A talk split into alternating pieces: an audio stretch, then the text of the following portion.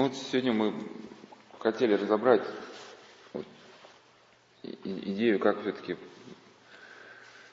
происходит вот, решение вопроса, как, ну, когда все кругом рушится.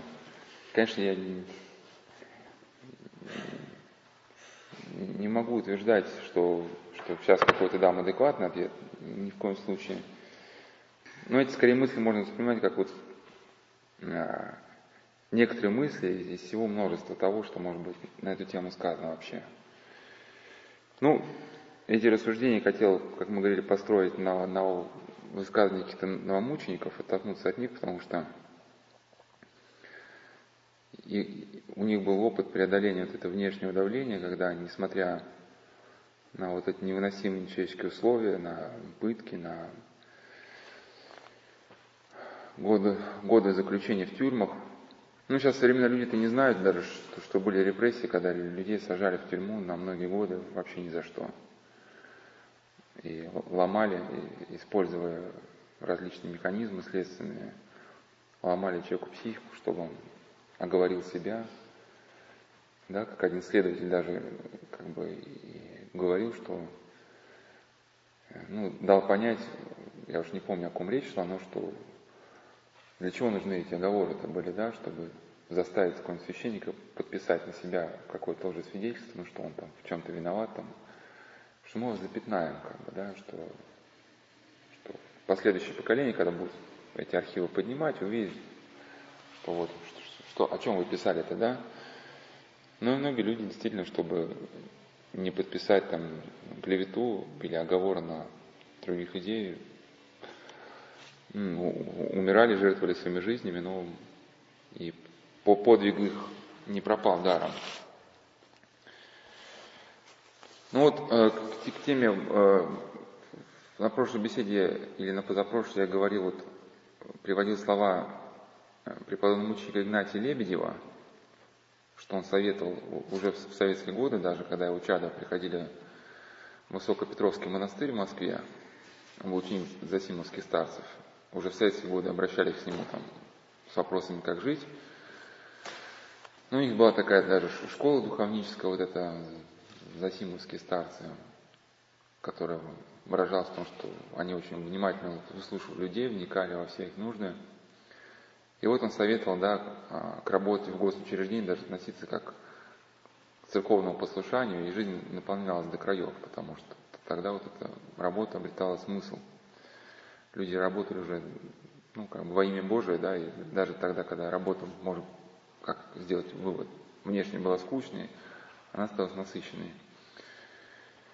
Старцы Засимовские, значит, творили спасение душ человеческих, не вникая, в человеческие суждения о том, правильно ли ведет себя руководящая церковная власть. Одно было на потребу привить обращающимся к ним людям смиренно, одновременно крепкое мудрование жизни, об отношении к людям, о поведении в обществе и семье. Ну, комментирую, да, значит, сейчас кто-то говорит, что вот я не хожу в церковь, потому что там вот там, батюшка на приходе там увидел какой-то недостаток, да. Ну, ну что с того, ну, есть разные люди, да. Может, ты в чем-то ошибся, даже если ты не ошибся, да, ну, как Дмитрий Смирнов говорит, мне даже булочный хлеба не продали, ну, что ж мне теперь там, хлеба до конца жизни есть. Понятно, в те годы были, ну, разные соблазны, там, какое-то время были обновленцы, какие-то священники снимали с себя сан, да, там, публично отрекались от веры, но о чем Засимовский старцы говорили, что ну, ну, не вникайте в это, занимайтесь вот, духовной жизнью возрастайте, потому что действительно мы же не будем отвечать за какого-то священника. Снял на себя сан, не будем. Мы либо сами возрастем духовно, либо нет. И вот интересна вот эта мысль даже. Крепкое мудрование жизни об отношении к людям, о поведении в обществе и семье. То, что мы говорили, да, о целостном христианском мировоззрении, ну, вот как бы оно есть в этой настрочке.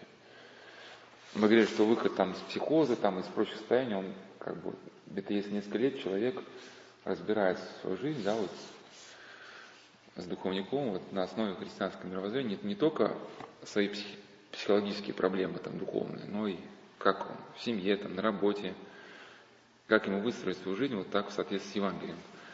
И вот они попытались людям помочь действительно вот выстроить и как-то повседневную жизнь, не просто там, значит, да, там какие-то ну, установки относительно там причастия, там исповеди, да, такие.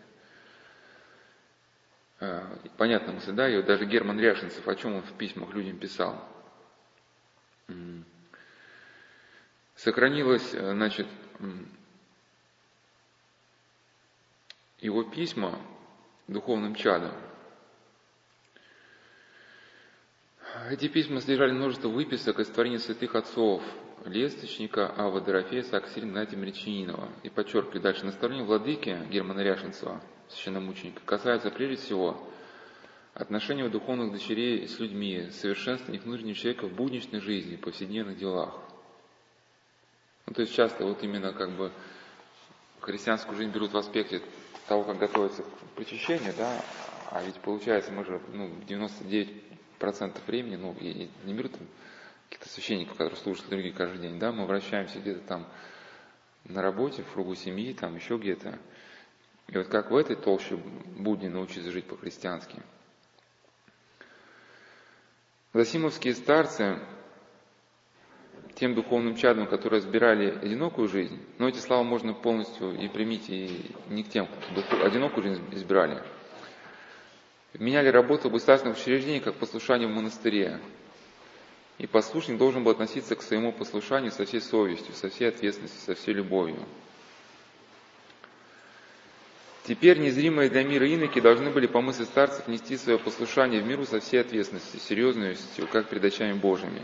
Ну, понятно, не только можно к инокам отнести, не только к одиноким людям. Какая бы работа ни была, да, вот, относиться к ней серьезно. И сейчас хотел бы, значит, вот поговорить о обрушении жизни, да. А, ну, мы говорили, что этот офис там приводил письмо от этой учительницы, у которой кругом вот это, значит, круговерть, кругом письма. Но это только один из аспектов, да, что вот это она, а, вот это внешний хаос, в чем смысл внешнего хаоса, если двумя словами выразить? Все одно и то же. Вот изо дня в день одна и та же нервотрепка, одни и те же проблемы, и как бы выхода из этого ну, и, и не видно. А бывает почти то же самое положение, то есть суть остается та же, ну, при внешней монотонности и однообразности. Но мы говорили, что уныние проявляет себя э, ну, в двух аспектах. Это активной деятельности, когда человек там активно путешествует, занимается экстримом, много работает – но по сути, чтобы убежать от уныния. А может уныние также проявиться, проявиться в апатии, когда человек просто в лёжку лежит. И также, соответственно, вот это по, по аналогии, да, ощущение того, что ничего не меняется, что все напрасно, что там жизнь кончена, оно может, ну и выхода нет, может проявиться, когда ты вовлечен в круговерть каких-то нескончаемых дел, а может быть внешних дел и не быть, просто вот эта одно, однообразная монотонность. Ну вот как вот одна женщина вот эту про оборотную сторону написала. Вот, ее сочинение называлось Значит, как помочь мужу. Ну, там понятно, не сколько помочь, как, как помочь мужу, как, как и, и, и ей самой. Почему это письмо привожу именно здесь? Потому что, ну, аналогия понятна, что вот я прочитаю письмо женщины, она приходит домой изо дня в день одно и то же, да? Ну, ну как, да, офис тоже, может, изо дня в день одно и то же. И лагеря тоже, да, приходишь, изо дня в день одно и то же. Непосильная работа, там, голод, холод, обшарпанная камера, там, заключенные, ну, мат-перемат, как бы, ну, обстановка, ничего не меняется. И если человек как-то не, не адаптируется вот к этому, он просто с ума сходит и все. Ну вот она что пишет? Я еще, ее, ее историю этой женщины приводила, где раздел депрессии как состояние ума. Мой муж человек зависимый от алкоголя. Запоя длятся около четырех месяцев, сейчас меньше. Так физически он стал менее выносливым. Ну, там пишут, что у него проблемы со здоровьем, но самое главное, у него нет интереса к окружающей жизни. Четыре раза за пять лет терял работу, расшатное здоровье, долги. Читать не хочет, заниматься спортом не хочет, найти какое-то увлечение не хочет. Ну, что-то начало, конечно, меняться, что, потому что во время трезвого периода он хотя бы немного стал помогать по дому, давать деньги, хотя бы немного на свое питание. Но тем не менее, он без работы, у него все болит, все неинтересно. Разговоры одни и те же, надо экономить денег, денег нету. Ну и, и получается вот, как, вот какая-то ну, безысходная, безысходная ситуация, потому что ничего нет, да, дачи нет, машин нет, даже отпуска нет. Поражает меня монотонность, однообразие трезвых периодов и нежелание поменять что-либо. Рядом с ним я не укрепляюсь, ощущение страшной пустоты. Раньше даже ледяного холода. К вопросу о серых господах. Одни и те же разговоры, все одно и то же, с известным окончанием, запоем и порнографией по интернету и другими делами. Значит. Гнева у меня нет, злости, обиды нет – Конечно, без храма и людей, которые воцерковлены, я не смогла бы все это переносить. Но я испытывал постоянно усталость, сонливость, мне тяжело молиться, ну, когда он возвращается домой. В общем, у меня такое чувство, что он на грани пропасти, а я уже так устал, что даже жалеть по-человечески не могу. И вся жизнь превращается в лицемерие. Как же помочь мужу и как мне снова жить? Но она отчасти вот начинает, конечно, оживать. Но вот я хотел бы вот эту ситуацию разобрать примерно. Ну, мы отчасти уже начали разбирать. А вот тут понимаете, как это с прошлым связано, нет? Часть. Понятно? Ну, ну да, что внутренняя жизнь, вот, вот, вот, вот, вот, вот, когда, когда, когда внешняя жизнь, она невыносима, но мы разный аспект ума разбирали, что оно может быть ощущение того, что она невыносима, она может быть как бы выносима, но это просто может наше быть такое впечатление от нее, потому что мы смотрим на нее через вот призму своих страстей, своего неправильного внутреннего состояния.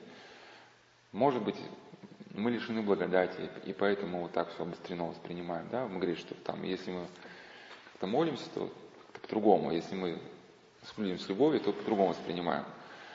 Но здесь она как бы объективная ситуация внешняя, она, она объективно присутствует уже такая, в таком невыносимом своем аспекте.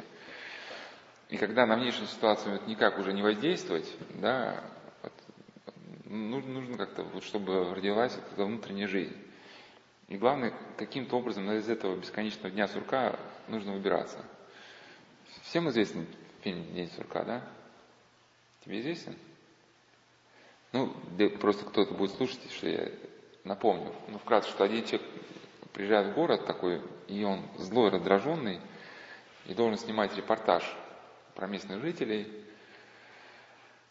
что они там какой-то, значит, они хотят то ли урожай, да, выяснить, будет у них урожай или нет, и вот сурок, вот, либо он с своей норки выходит в этот день, и значит, типа, урожай будет или не будет, ну, что, в общем, какой-то у них, типа, они так а, определяют погоду на, на будущий год.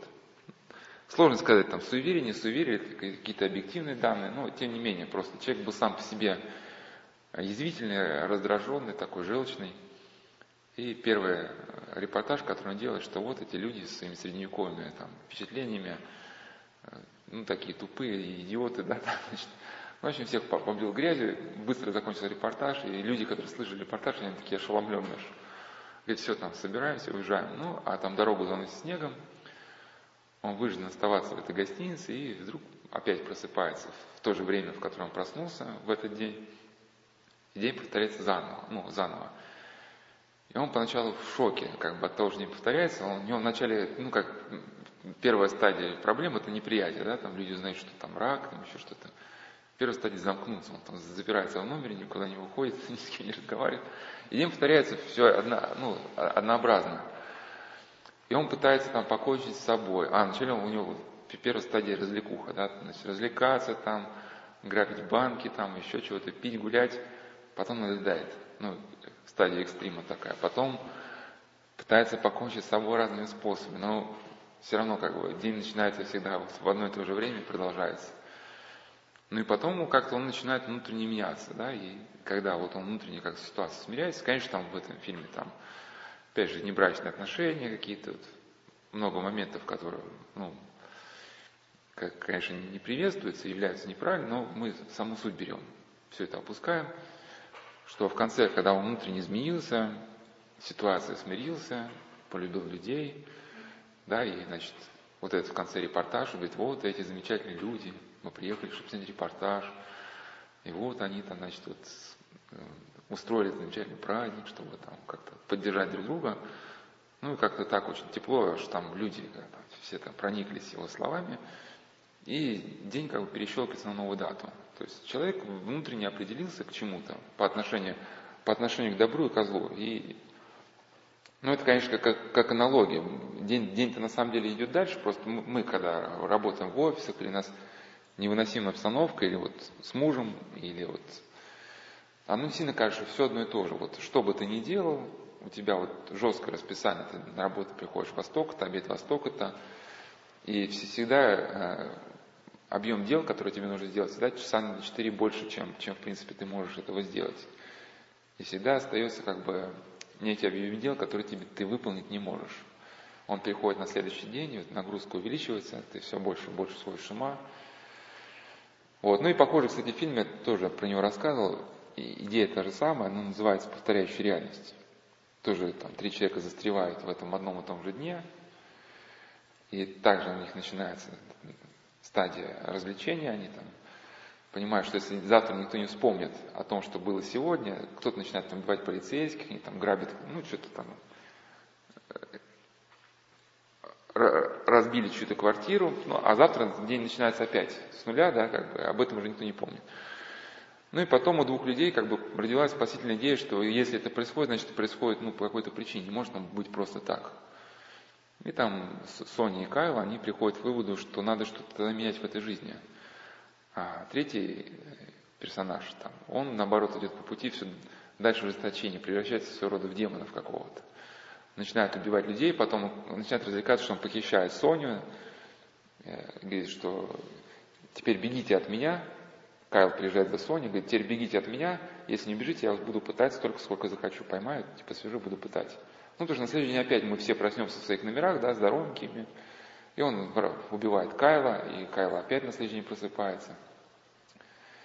Ну, идея в чем, что, что вот эти, эти люди пытаются сделать что-то, даже несмотря на то, что, казалось бы, сделать ничего нельзя. Ситуация абсурдна, да, но Кайл осознает, что вот он, он его, его всегда день начинается с того, когда он просыпается, что он вспоминает э, свою, про свою сестру. То есть, когда он был наркоманом, он там унижал ее, воровал у нее деньги. И вот часто воспоминания его угнетают. Ну, мы на прошлом беседе говорили про эти, по аналогии с ГТД, да, вот эти идеи незамкнутых циклов, это значит, как бы вот то, что мы не исповедовали, да, вот то, что события прошлого. И как-то нужно, да, вот это не только исповедовать, может и какой-то эпитемию от духовника получить, как-то вот, чтобы посоветоваться, как мне с этим быть. Ну вот Кайл пытается как решить вопросы с сестрой, хотя, казалось бы, решить ничего невозможно. Он приезжает к ней в школу, она его говорит, говорит уезжай отсюда, убирайся, ты мне причинил очень много боли, я не хочу тебя знать. Он снова приезжает в школу, его там директор прогоняет школу, снова в школу там приезжает, хотя знает, что завтра он опять проснется там, ну, я не помню, во сколько утра, просыпается, и опять сестра не будет помнить о том, что он приезжал. Понимаете, да, о чем речь идет? Но он все равно пытается. И, и даже как бы Соне подсказывает, тоже пытаясь что-то изменить. У Сони там другая проблема была, ее изнасиловал ее отец, и она его ненавидела и не могла его простить все. И она однажды к нему приехала в больницу, чтобы с ним поговорить как-то, и не имела сил к нему зайти в палату, поставила и ушла. И возвращается в этот реабилитационный центр, где они проходили реабилитацию – ей вечером звонят, там Соня, подойди к телефону, и говорит, знаете, вам звонит из больницы, значит, ваш отец умер сегодня. И каждый день ей вот звонят, то есть, понимаете, да, день снова, завтра начинается опять с утра, опять все те же события, опять вечером звонят, опять твой отец умер. То есть, почему? Ну, то, что ты раз спрашивал, да, вот эта ситуация, она Соня призывает что-то ну, в жизни изменить. И однажды Кайл ее привозит к этой больнице, говорит, иди попробуй. Она говорит, ничего не получится, говорит, все равно попробуй. Ну что значит попробуй? Ну поговори с отцом.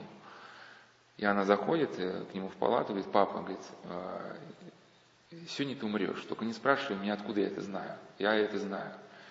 Я просто хочу, чтобы ты знал, я зашла, чтобы ты знал, что, что в моем сердце нет ненависти к тебе. И уходит. И идея в том, что когда, значит, а, вот Кайл с Соней определяется уже окончательно в добре, а тот э, товарищ определяется окончательно во зле, для них день начинается как бы перещелкивать на новую дату. И как это случается, что этот вот этот э, человек, он, кстати, начинал тоже, в принципе, хотел что-то изменить, он там хотел с папой помириться.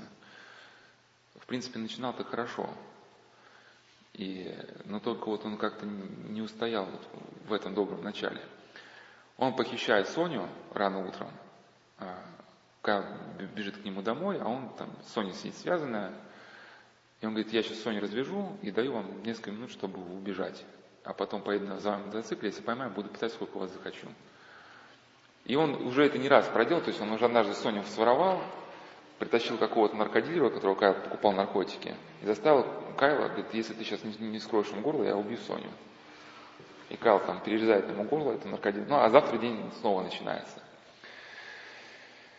Ну, и, значит, они с Соней убегают, он едет за ними на, мотоцикле с, с этим, с обрезом, и по пути, ну, он уже в кураж-то вошел, он уже привык людей убивать, убивает двух каких-то там работников какого-то дока, и идет снег.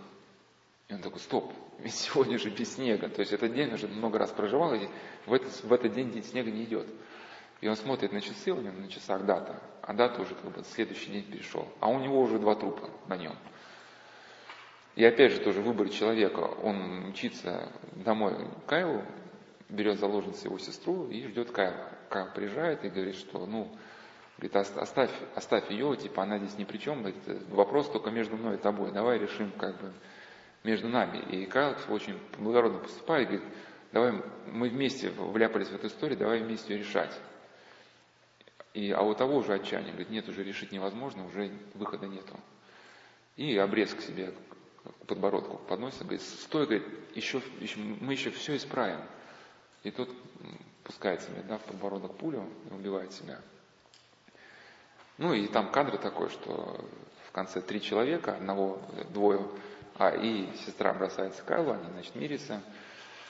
И три человека, значит, Кайл, Соня, а, ну там плюс сестра, они как бы свой выход нашли, да, и труп, значит, в этой полиэтиленовом мешке, он тоже свой выбор сделал, получается, да. Ну, вот эта идея понятна, да, что как бы, ну, то есть, начало, начало мы понимаем, да, что вот меняется что-то, когда ситуация невыносимая, что-то меняется в мировоззрении человека.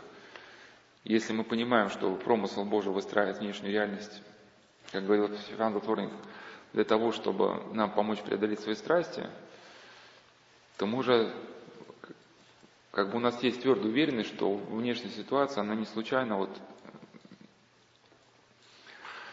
ну, мы, мы в нее что ли заброшены. Конечно, здесь нельзя вот понимать вот с западной точки зрения, вот, что это как нек, некий акт манипуляции. Это даже в фильме «Матрица», там Киану Ривз, этот, когда значит, попадает, там, не помню, в какой серии, там начинает разговаривать с этим строителем архитектором «Матрицы», ну, там вообще такая что в первой, что в другой части, что идея, что Киану Ривз как бы притит мысль о том, что кто-то его видит, что он считает это манипуляцией. Да, и вот это вот многие люди, которые ну, не хотят, как не понимают, что Бог есть любовь, они считают, что любое вмешательство Бога в их жизнь это ну, некий акт манипуляции и вызывает вспышку ненависти, как у Сартра там, значит, когда он был маленький, воровал варенье, и вдруг почувствовал, что на него смотрит Христос. Ну, прямо всем существом почувствовал. И он начал ну, в воздух кричать, что ты смотришь на моей жизни, там, убирайся, я не хочу, чтобы ты там, типа, в моей жизни присутствовало. Говорит, и больше за всю жизнь никогда это вообще не повторялось. То есть случилось все как в псалме, да, там, значит, был псалмом, что и где слова были сказаны, что «И оставил я по, по начинаниям сердец их, пойдут начинания своих». То есть в чем идет речь? Что Господь отпустил людей, типа, ходите, вот, вот как говорит вам ваше сердце. Типа, я вмешиваться не буду. Ну что, так в этом трагедия, потому что сердце, что наше поражено грехом, мы сами себя заведем в тупик. Но, значит, если Бог есть любовь, то это, да, он действительно, а, имея в виду на, на наше вечное бытие, он ну, ставит нас в те условия, в которых мы могли бы реализовать, раскрыть свои вот эти какие-то качества, избавиться от страстей. Ну, а нам, мы еще так как видим, очень все как бы узко, нам непонятно еще вот то, то, из чего все это будет получаться. Может быть, лет через 20 мы какие-то моменты начнем понимать, для чего они в нашей жизни были. А относительно нашего народа и нашей страны, может, лет через 100 только начнем понимать. Вот замечательная книжка Тростникова, как я говорил, «Бог русской истории», где он описывал, как действительно Господь вел вот русский народ, и даже через внешние скорби, они, они служили вот некой цели очищения народа. И он это очень подробно описывает, даже вот эти, казалось бы, Анна Иоанновна, периоды репрессий, да, и, и вот эта э, революция с последующими ужасами, это говорит, что, значит, это был период, когда Господь спасал нас от страшного соблазна безразличия, индифферентизма. Я в лекциях про Ставрогина, про депрессию говорил, что, помните, да, Ставрогин, что он на себе? Он к себе относил слова из апокалипсиса, не холоден, не горяч. И вот один из самых страшных соблазнов религиозной жизни – это вот безразличие. Когда человек читал Евангелие, в принципе, основу веры знает, но ему все равно уже. И какой-то ну, грешник явно это в более благоприятном положении находится, что грешник еще может исправиться, а такому безразличному человеку уже очень тяжело исправиться, потому что даже если ты его начнешь призывать к духовной жизни, он все это читал, он все это знает, просто ему типа все уже как бы, ну, все равно. И вот чтобы встряхнуть, у нас все как бы уже, ну, много очень людей находилось в таком состоянии, чтобы людей встряхнуть, пробудить к подлинной какой-то жизни, да, чтобы мы не пошли путем в Европу, вот, вот это была встряска, и вот новомученики, да, как бы, как приводил слова Германа Ряшенцева, да, что если наши предки верили по инерции, то теперь, благодаря тому, что мы очистимся от страданий, мы будем верить, как бы, вот, воспевать солнце правды Христа уже от чистого сердца. Сейчас, прежде чем перейти вот к этой внутренней жизни, к рассказу про письмо, еще вот я там э, в догонку прошлой беседе я приводил слова духовника одного, значит, да, блюди свое сердце. Еще что он говорил, вот, конечно, когда вот эти все офисные дела, когда человек говорит, я ничего не успеваю, у меня все рушится, там, у меня нет времени, чтобы все делать всю работу. Он еще э, бывал на такие моменты, отвечал, что сходу уходил от разговоров про работу, говорит, что нужно выспаться. И действительно, вот хотел, хотел, хотел простое такое слова, да, что если мы не выспались, мы не можем бороться с помыслами. А не можем бороться с помыслом, мы это значит их принимаем. И помните, я говорил да, на прошлой беседе, что бывает, что мы в домике сидим, ну как-то в сердце там, помолились у нас как-то, мы как-то помним о промысле Божьей, как-то, ну и у нас как-то работа, одно, второе, третье, действуем по плану, и все вроде складывается. А на периоде сознание крутится по привычке помысла, вот я ничего не успеваю, но эти помыслы так втихую крутятся. Они нас просто приглашают к некому собеседованию. Если мы вот умом входим в эти тревожные мысли, они нас из домика выхватывают и закручивают уже, понимаешь, зачем? В какой-то водоворот. Но вот пока, если мы как-то устойчивы, то мы еще способны вот, вот этот внутренний киль, что ли, сохранять, находиться в точке центра какого-то. По аналогии, знаете, вот этот круг, который, ну, на котором такое, ну, талию там выравнивать, да, такой, ну, ну, круг просто крутится, да, а? Не, не, не, круг такой, диск металлический на пол кладется, и ты на нем раскручиваешься, жужж, крутится. То есть, если ты, ты стоишь в центре, ты, тебя центробежная сила не выносит на периферию, да? А если ты чуть-чуть сдвинулся, если, ну, это любые вот такие штуки, которые крутятся, если ты не в центре, тебя выносит сразу, сбрасывает. И когда человек ну, выспался, он может быть в центре. Если он не выспался, вот, вот эти мысли, которые, которые у нас на периоде сознания, которые в принципе не наши, мы их начинаем принимать за свои, вот это все в голове перемешивается, и мы не способны фильтровать одно от другого. Ну и вот это, конечно, суета. Вот часто бывают вот кризисы, которые вот а, нисколько, может быть, ситуация сложная. Тоже Духовник часто говорил, что про суету, что не суетись. Казалось бы, что говорит он не о том, да, его же спрашивают о том, что кто-то что-то не успевает, он говорит, не суетись. Потому что когда человек действительно не суетится, он может спокойно делать то, что может. Когда начинается суета, он уже как бы адекватной ситуации не видит. Вот его кто-то спросил, он грубо ответил, да, человек обиделся, какой-нибудь твой, коллега, да, э, может быть, э, если бы он не обиделся, через час он бы тебе помог, избавил тебя от какой-то работы. ну тут обил коллегу, значит, э, там что-то не расслышал, не понял, да, а если что-то не расслышал, ты обеспечил себя дополнительной работой, которую тебе придется делать в неурочное время. Ну, в общем, ты начинаешь делать ошибку за ошибкой, или даже если свою работу делаешь, ты ее не понимаешь, что ты делаешь, делаешь неправильно. И тебе в итоге все придется переделывать.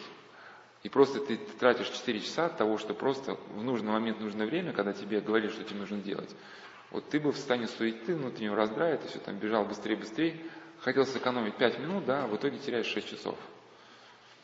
Понятно, да, о чем говорю? И, и поэтому вот это, с этим нужно бороться, себя тормозить, вырабатывать себе рефлексы какие-то, да, что когда мы переходим на бег, вот, надо понимать, что, что больше от этого мы не успеем. Если мы потеряем внутреннюю собранность ума, все, мы начнем реагировать на реальность неадекватно. А, и еще вдогонку к прошлой беседе мы говорили, что про функциональная система, что вот какие-то добрые навыки, что вывести на уровень функциональных систем. Конечно, речь не идет о том, чтобы мы сами себя там зомбировали, сделали себе собачку. Это, в принципе, мысль я приводил, она, в принципе, христианская, даже православная. Это в главе можно прочитать «Аскетический опыт», том первый, то есть это книга Игнатия Бринчинова, глава о навыках. И он пишет, что значит, есть злы, навыки злые страсти, и вся наша, как бы, упор нашей духовной жизни должен состоять в том, чтобы воспитать себе новые, добрые навыки. Потому что ну, добрые навыки, привычки, они нас будут покоить, даже когда мы, ну, нам будет тяжело собраться. Тебе тяжело работать, но у тебя есть привычка к чистоплотности, да, там, привычка мыть посуду сразу после еды. Людей, у которых нет привычки, они утром начинают с раздражения. Там встаешь, утром, значит, гора там, грязной посуды, хочешь попить кофе, даже чашки нету. И ты приходишь домой, вот все, и ты к этой горе посуды даже приступить не можешь, потому что она, тебе кажется, необъемная. А у кого привычка есть, он чик-чик там после каждого раза все моет, и у него это ну, не накапливается, у него нет даже этого чувства уныния. И также навыки, навыки например, ну, ну, не роскошствовать в виде, тоже полезный навык, он говорит, что человек, который приучил себя к роскошным яствам, он надо постоянно постоянно как бы озабачиваться, вот что искать, какие-то вот эти продукты там деликатесные. То есть тратит кучу времени и сил, вот, ну, непонятно на что. Привычка к многоспанию, к многословию. Ну, то есть многие привычки, они, они на нас обвешиваются, да, ну, как лишний вес, может быть, да. И нам просто лишние рюкзаки, которые нам надо волочить по жизни. Вот. И последнее дополнение к прошлой беседе, что когда мы живем по Евангелию, надо понимать, что это мы не, не то, что себя как-то втискиваем в какие-то рамки. В Евангелии это, в принципе, описано, как Игнатий Бринчин говорил, вот новый человек, новый человек очищенный. И когда мы начинаем какие-то евангельские принципы воплощать в своей жизни, мы не то, что внешне что-то, ну, как бы себя переделаем, да, под какой-то шаблон. Вот мы, наоборот, и возвращаемся к той подлинной своей природе, которая, по идее, как бы вот в ядре нашей личности находится. Просто он в каком-то неразвитом состоянии зачаточном.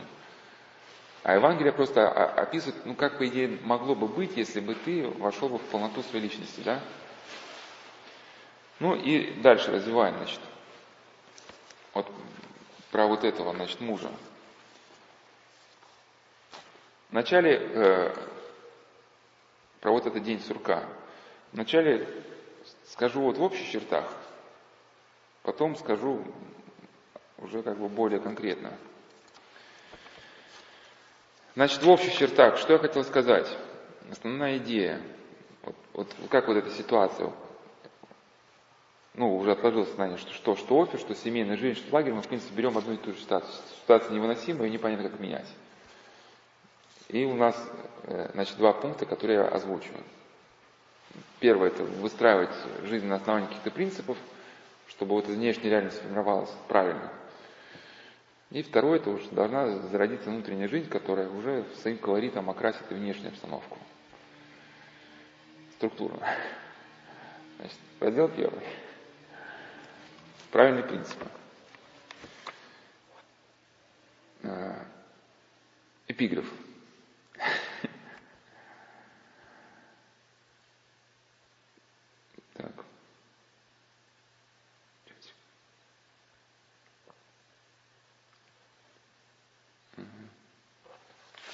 эпиграф. потерял цитатку.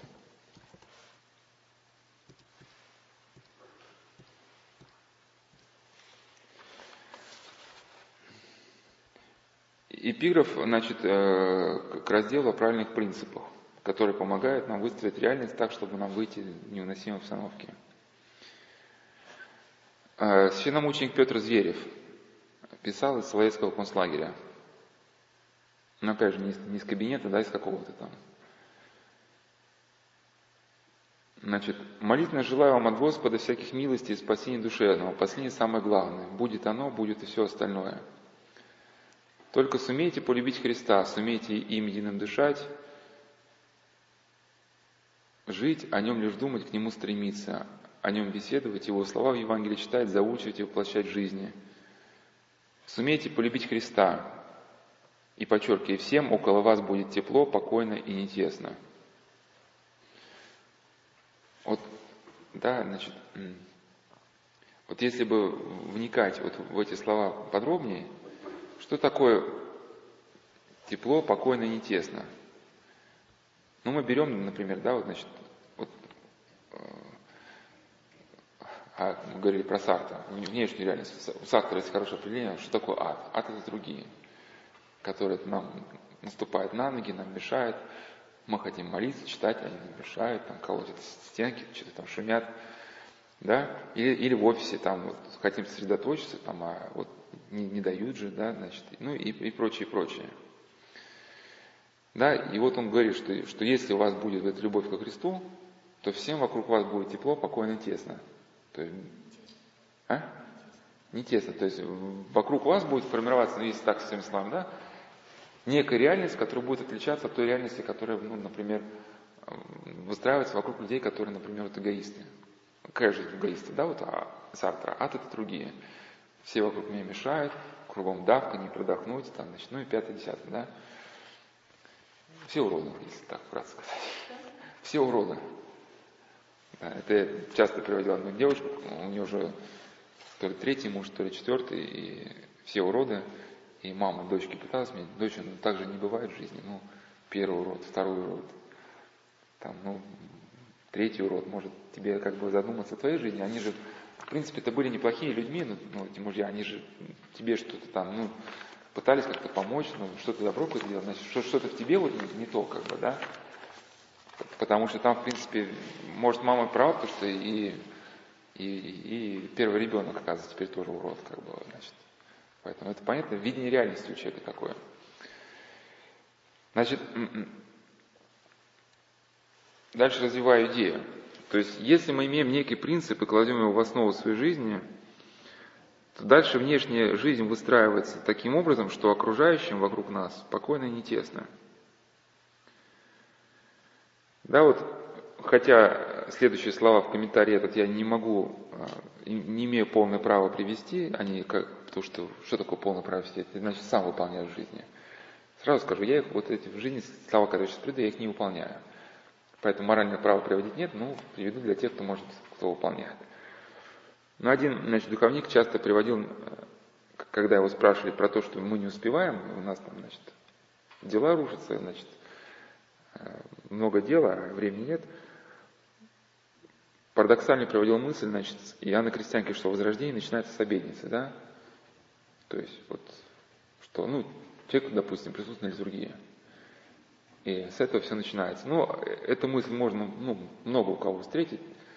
И митрополит Вениамин Печенков еще в свои годы писал, что сейчас много говорят о возрождении, значит, возрождении политическом, экономическом, там, таком, сяком, но никто не говорит о возрождении литургическом. Да? И в этом сильно есть мысль, есть, что если бы люди, вот, их день был окрашен во присутствии на литургии, соответственно, понятно, да, это даже как бы, можно с какой хочет точки зрения, с духовности, не литургической, это уже мысли, которые тебе придут в этот день, они будут другие. А проекты, которые будешь делать, они будут другого характера, да. Ну, все будет как-то окрашено вот в эти тона. А, ну, далее, значит, есть некий фундаментальный принцип, который выражается, что дух уходит в себе формы, что внутренняя жизнь человека создает себе внешние формы социальные, ну, в которых она реализуется. То есть, ну, например, например, какой-нибудь э, православная внутренняя жизнь, которая зародилась ну, в сердце там, православных людей, она создает себе какие-то внешние формы. Форма в храмах. Почему у храмов именно такая форма, а не другая? Да? Потому что вот храм способствует ну, той молитве, которая да, воспитывается в православии. Внешняя форма дальше там более расширяется, это, это устройство монастыря. Вплоть до того, что вот расписание служб, там, время трапезы, устройство, ну, обители даже внешнее. На самом деле, вот сама матрица этого устройства внутри сердца человека. Внешнее устройство благоустроенного монастыря должно полностью содействовать развитию внутренней жизни. Вот именно ритм даже вот ежедневный, да, расписание. В цикле бесед горения сердца я как бы это размышлял на этот счет. И вот если даже сравнить, вот, по, по, в контексте дух входит себе форму, вот если кто-то был в Палестине, там вот католические монастыри, да, вот, они совсем другие. Они вот там, например, у них уже, уже такое, ну, один, ну, есть монастырь такой модерновый какой-то, архитектуры, с какими-то цветными стеклами. И а, Иларион Троицкий, как-то размышляя об одном католическом соборе, он говорил, что если в этом соборе пустить э, рельсы и, и поезд, то никакого ущемления чувства не будет. Ну, потому что собор, он бьет на внешность, он, он внешне красив, но он, он совсем не соответствует внутренней молитве. И он про один еще католический храм говорит, что говорит, этот храм, э, он такой определение дал, религиозный жуть. Ну, то есть я к чему? Что молитва католиков, она фантазийная, она очень, ну, такая воображательная. У них там вот Игнатий Лайола, э, там, значит, э, про, прочие авторы, они вот били именно на воображение.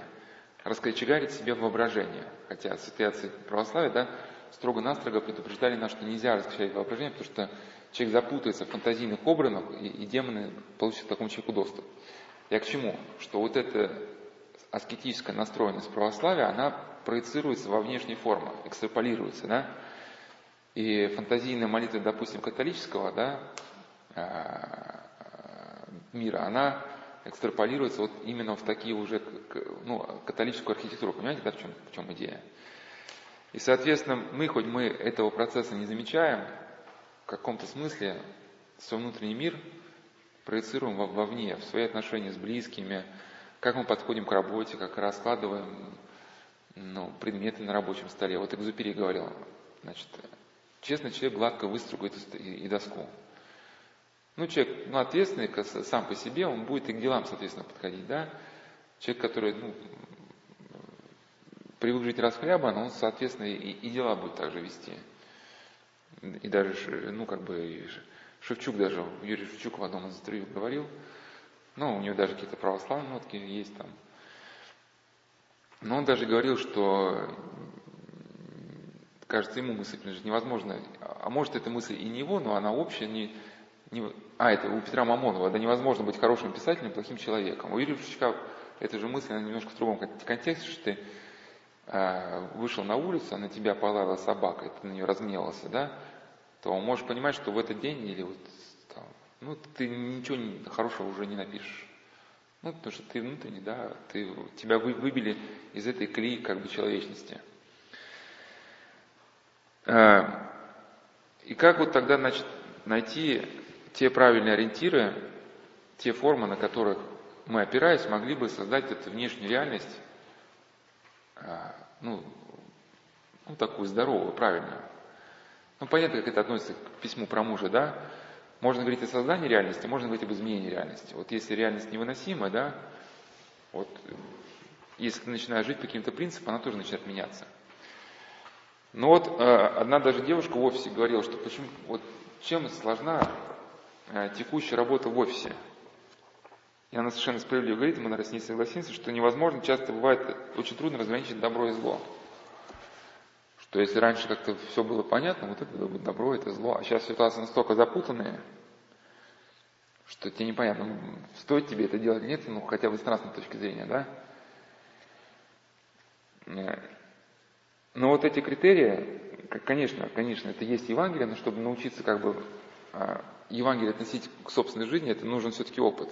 Иначе Млечин говорил, что когда читать одно только Евангелие, это ну, доступны только каким-то, значит, уже аскетам, да, людям духовно, духовно совершенным.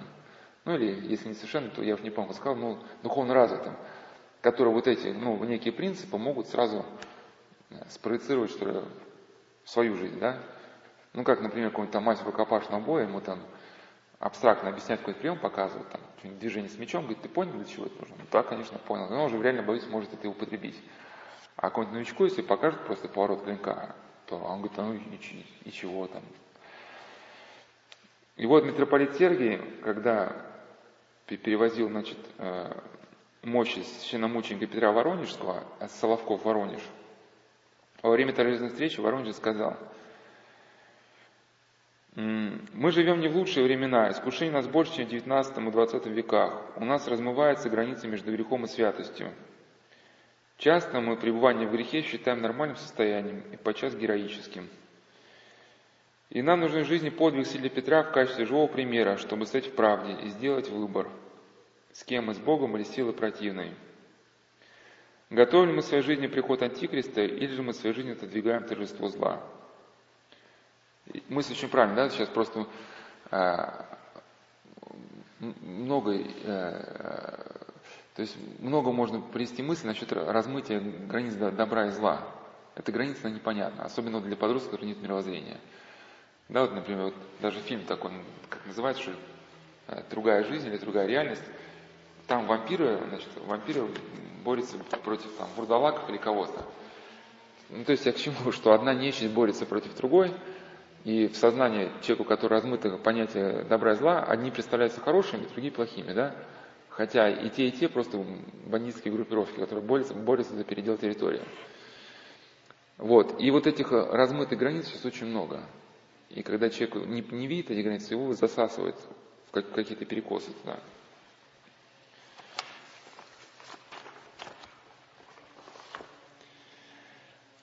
Значит, э, по поводу дух кует себе форму. Я вот приводил э, пример одну медсестру, еще раз приведу, кто-то не слышал. Конечно, как монаху мне не надо было на это смотреть, но тем не менее, просто так скажу, что когда я проходил лечение, там был доктор, у него была, значит, медсестра, которая выпит, там, ну, помогала ему. Он ее попросил дать ей бланк чистый.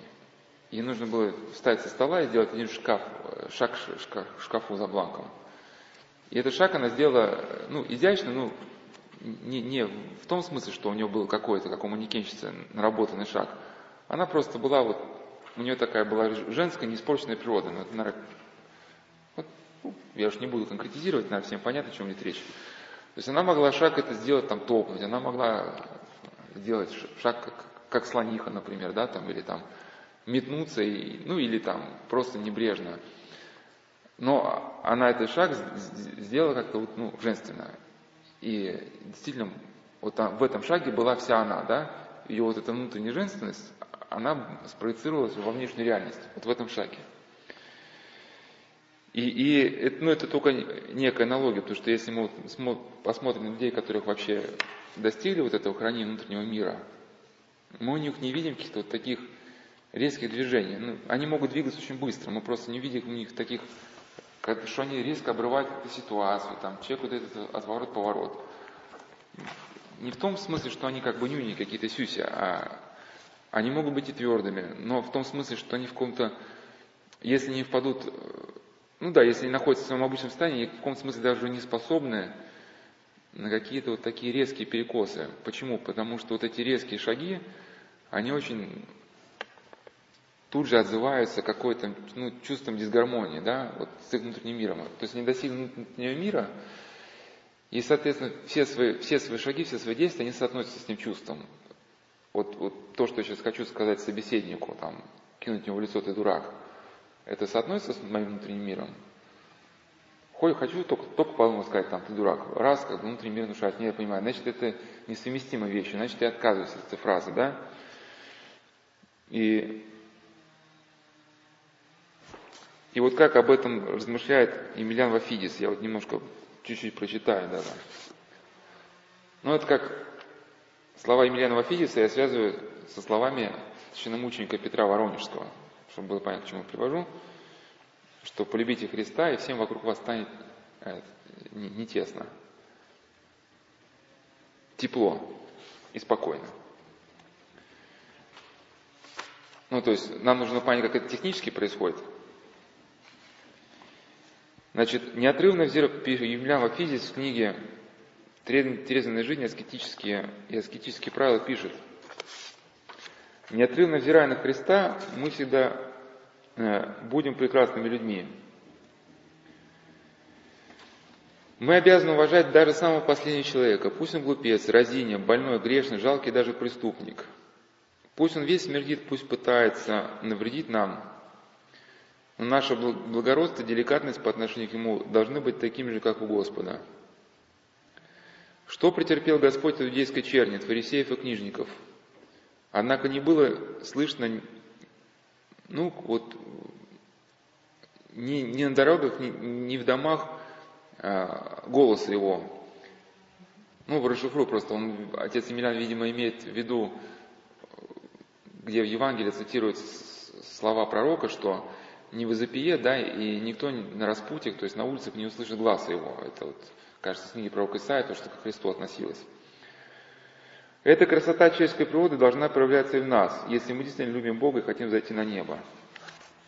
Ну, и это такой, да, некий, некий даже, ну что ли, закон духовной жизни, что, а, что когда мы вступаем в контакт с чем-либо, с какой-либо информацией, с какой-либо личностью, эта информация, эта личность становится частью нас самих. Да, мы меняемся в соответствии вот с этим, что ли, актом познания. У, у Василия Кинишемского была вот такая идея, что, да, что как, когда мы смотрим, да, вот э, бороться с грехами, с страстями очень тяжело, но если мы вот действительно взираем на Христа, то мы приобщаемся вот его вот этим свойствам. Ну и вот этот же закон, кстати, духовной жизни, он призывает нас очень осторожно относиться к внешним источникам информации, там, к фильмам, к книгам, что мы читаем, видим и слышим, потому что э, читая недолжное и смотря на недолжное, мы всю эту информацию делаем частью нашей внутренней жизни. Она, проникая в нас, начинает менять, соответственно, себе, э, ну, нас самих.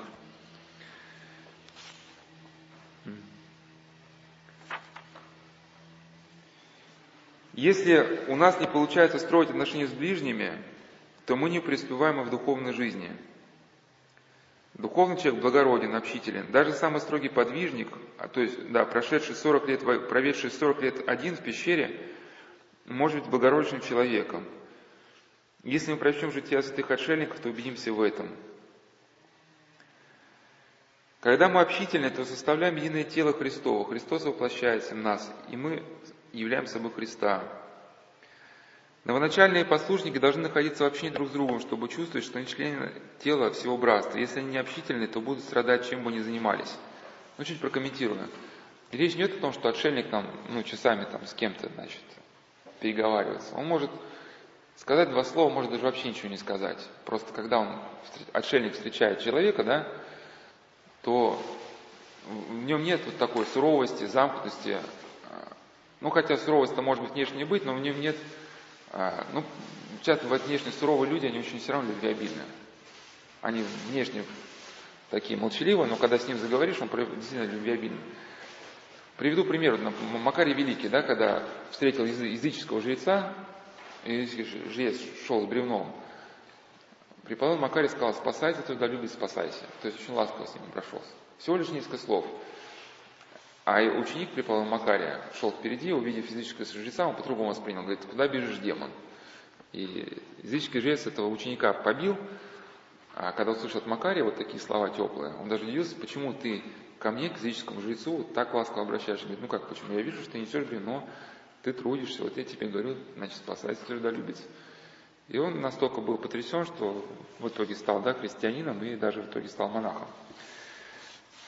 Вот, ну, и когда речь идет о монастыре, конечно, хотя вы не монахи, но что правильно было, что общительность, не, не, опять же, не, не о бесконечных там чаях, кофеях идет речь, что просто если тебя, просят ну, помочь, нужно с вниманием отнестись к просьбе другого. То есть обращать, обращать внимание друг на друга.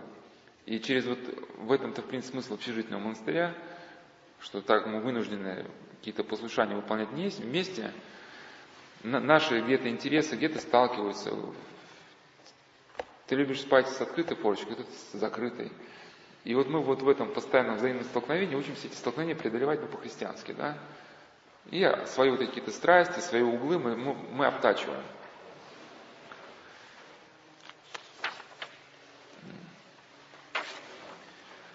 Господь в общении с людьми был необыкновенно благороден и приятен. Как сообщают тексты, относящиеся ко времени его жизни, в том числе и римские источники, ведь, кстати, источники же сохранились, а свидетельств о том, что он был исторической личностью, очень много. Он был человеком необычайной красоты. Никто не мог возражать ему. Фарисеи, все иудейские начальники приходили в ярость, но не осмеливались ему возражать. Они вступили с ним в прение только в конце, перед исходом его, и то потому, что сам Господь позволил им вести себя с ним таким образом. Господа уважали.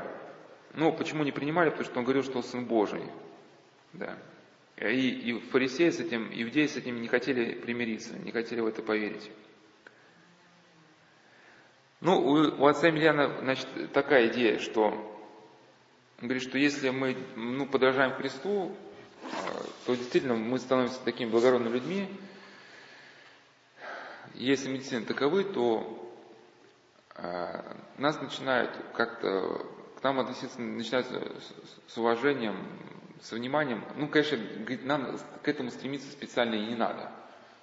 Просто это как происходит даже помимо нашего желания. Вот как э, Иоанн Кронштадт говорил, что милосердный человек – он вдвойне выигрывает, конечно, и в, и в Царстве Божьем, да, входит в блаженство, блаженно милостивое, потому что, да, помилованы будут. Но еще здесь, на земле, милостивый человек находится в состоянии блаженства, потому что у него есть радость социального общения. То есть вот он проявляет милость к людям, и вот эти люди откликаются.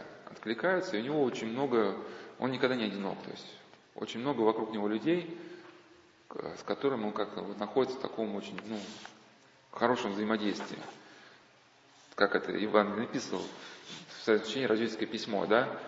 Что если ты будешь бескорыстно любить других, то это отсюда к тебе будет идти ответ, ну, поток ответной любви, и этот ответный поток ты воспримешь как незаслуженное земное блаженство.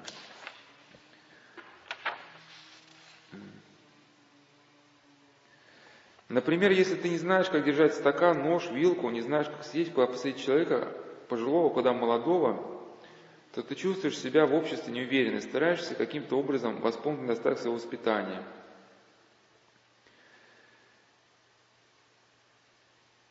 Э, допустим, ты что-то говоришь, но этого не принимают, и ты сразу же сердишься, чувствуешь, что потерял авторитет. Но в этом смысле говоришь, что мы не то чтобы специально должны свой авторитет как-то поднимать, что просто если мы тактичны с людьми, а, внимательно, то, то это само собой приходит.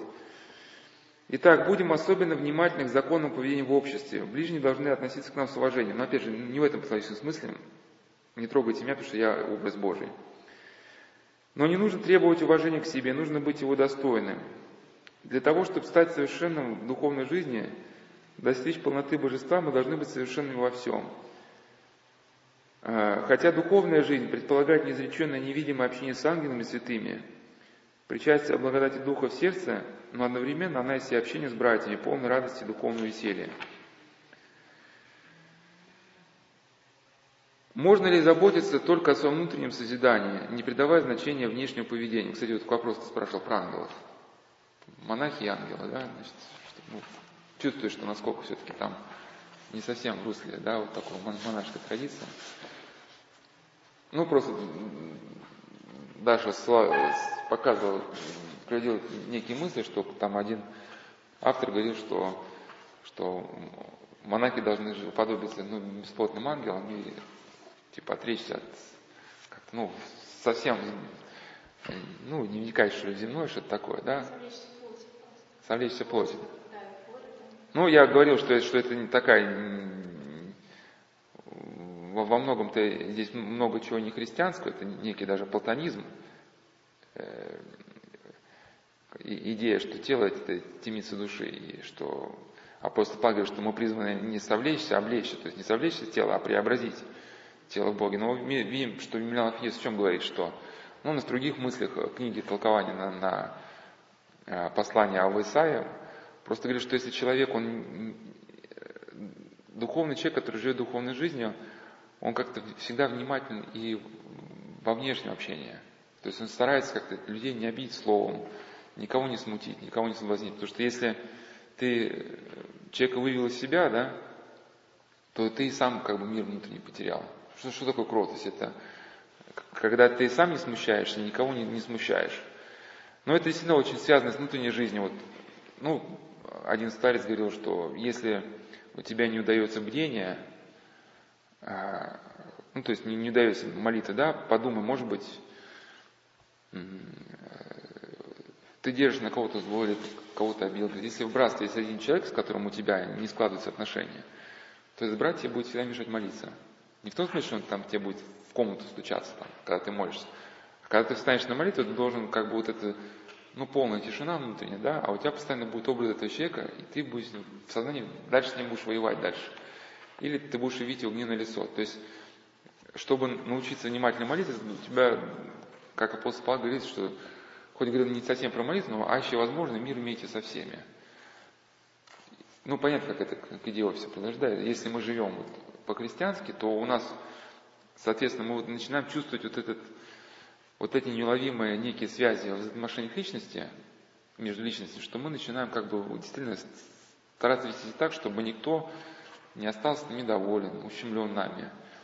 Соответственно, люди, они начинают подобным образом относиться к нам. То есть, и если мы соблюдаем хотя бы вот это одно, внутренний мир, да, и соотносим свои поступки с тем, как э, Христос на это смотрел, то наше общение с другими людьми выстраивается нужным образом. Кстати, ну, тут может к месту по поводу вот, э, вот э, того момента, что ты говорила, что монашество это один автор говорит, что вот совлечься и быть бесплотным ангелом. Опять же, священномученик, митрополит, значит, священномученик, архиепископ Митрофан Астраханский Царевский – Э, ну, архиепископ это и есть монах. Можно ли пастырю стоять в стороне и не принимать активного участия решениями именно вот вопросов внутренней жизнью? Он просто призывал пастырей помочь народу разобраться в их вопросах при массе избивающих э, с толку злых учителей. Ну, это же времена вот такие, времена смуты. Там, 20 века.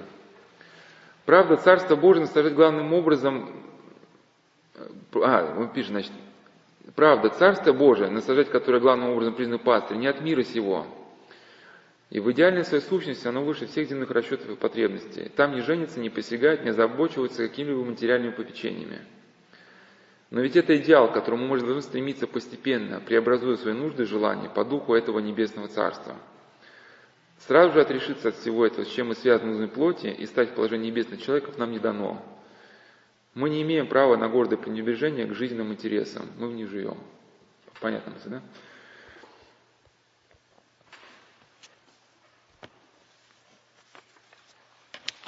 Значит, дальше. То есть, а, понятно, к чему я говорю, в основе, если принцип, то внешняя жизнь выстраивается гармонично. Вот и сейчас хотел бы привести некие иллюстрации, чтобы мы говорим же об универсальных каких-то законах, не то, что там отец Емельян Афинец только что написал. Он написал просто о неком универсальном законе, который вот в одном аспекте проявляется так, в других аспектах так. То есть, какие сейчас иллюстрации приведу? На тему, что внутренний принцип, он обеспе... ну, экстраполируясь во внешнюю реальность, ну, развиваясь, распространяясь во внешнюю реальность, да, выстраивает, соответственно, себе внешние формы. Понятно, да, идея? Термин понятен? Ну, то есть вот есть некий, некий принцип, он может быть даже неуловимый. Но когда мы свои внешние поступки начинаем соотносить именно с этим каким-то принципом, может быть одним, да, если он правильный, истинный сам по себе, то внешние поступки, они начинают выстраиваться гармоничным образом. Они все, потому что все внутренние, они несут на себе печать вот этого какого-то кода, да? Вот, а дальше сейчас иллюстрация, чтобы вы поняли, к чему они. Ну, например, мы знаем, ну, ген, да, значит, Ген его даже в микроскоп не увидишь. Там нужны какие-то более там тонкие какие-то механизмы, да, чтобы ген разглядеть. Но вот этот маленький ген какой-нибудь, да, вот в начале человек соединяется, может, мужская клетка, там женская, да, вот, и появится какая-то там зародыш, да, и в нем уже за, заложена информация о будущем строении тела, да, и потом вот эти вот, э, на основании информации, которая заложена в гене, в гене закодирована, да, значит, э, строятся там аминокислоты, из аминокислот составляются белки, из этих белков там кожа, клетки, там кости, да, и эти кости там уже состоянии скелета, да, в принципе, сам человек. если там сбой какой-то маленький в системе происходит, да, изначально, то сбой там в работе скелета. Понятная мысль, да? Но это фундаментальный закон. Информационная архитектура – это наука, которая занимается, ну, а, которая изучает вот, взаимодействие информацией. Ну, есть там какие-нибудь там большие компании, информационные архитекторы, которые помогают создать даже не то, что базу данных, ну, а вот некое вообще такое, что ли, информационное поле, там, да, где информация структурирована. Ну, это структурированная информация, э, уж я не, не информационный архитектор, я, я уж так, как бы, ну, с чужих слов, да, на основании каких-то алгоритмов. Если а, в начале всей работы информационный архитектор создает правильный алгоритм, где одно выходит из другого, то все последующее а, развитие вот этой ну, системы информационной, да, происходит в соответствии с получается как миллионные последовательных знаков, получается какая-то 3D-вселенная, да, там, а, объем, огромная какая-то реальность, которая вот, ну, замыслена, да, то есть несет в себе некий смысл. Если изначально в расчетах где-то допущена совсем маленькая ошибочка, то там она на первом уровне, она там большую ошибку, ну, ошиб, ну какую-то ошибку уже производит, да, на большем уровне там фу, новую ошибку. И потом этот маятник с переходом на каждый уровень, он все увеличивается, увеличивается, увеличивается. Это получается как некий вирус, и потом уже программист имеет дело с миллионным знаком, который уже не в осмысленной последовательности, а в каком-то хаосе, да? То есть в хаосе, к которому невозможно добраться. Ну, как это относится к реальной жизни? Вот Пушкин говорил еще, что Пушкин замечательная идея есть, что если вам не удается кратко сформулировать основную мысль, которую вы хотите высказать, возможно, в вашей мысли есть логическая ошибка. Понимаете, да, в чем идея? Да, и потому вот не удается кратко, как бы сказать.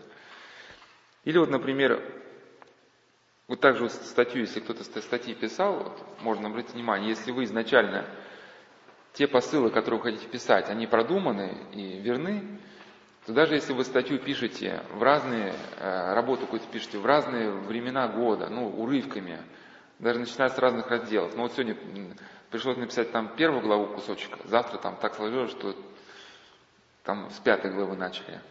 И пишите совсем в разнобой.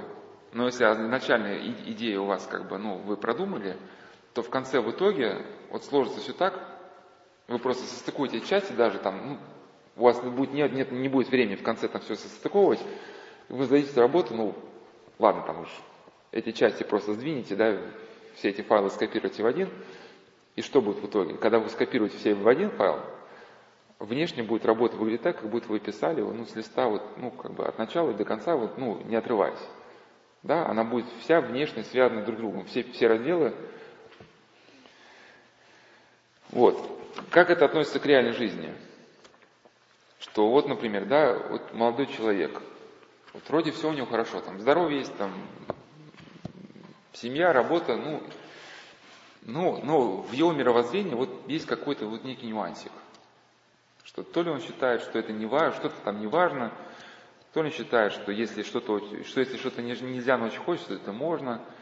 Или, он считает, что там, э, если компаньон не знает, то немножечко э, там своровать или кинуть его, это так не, не страшно, все равно же не узнает, а я ему тоже процент ему, типа, компаньону я же, он же тоже здесь с этого дела имеет, да?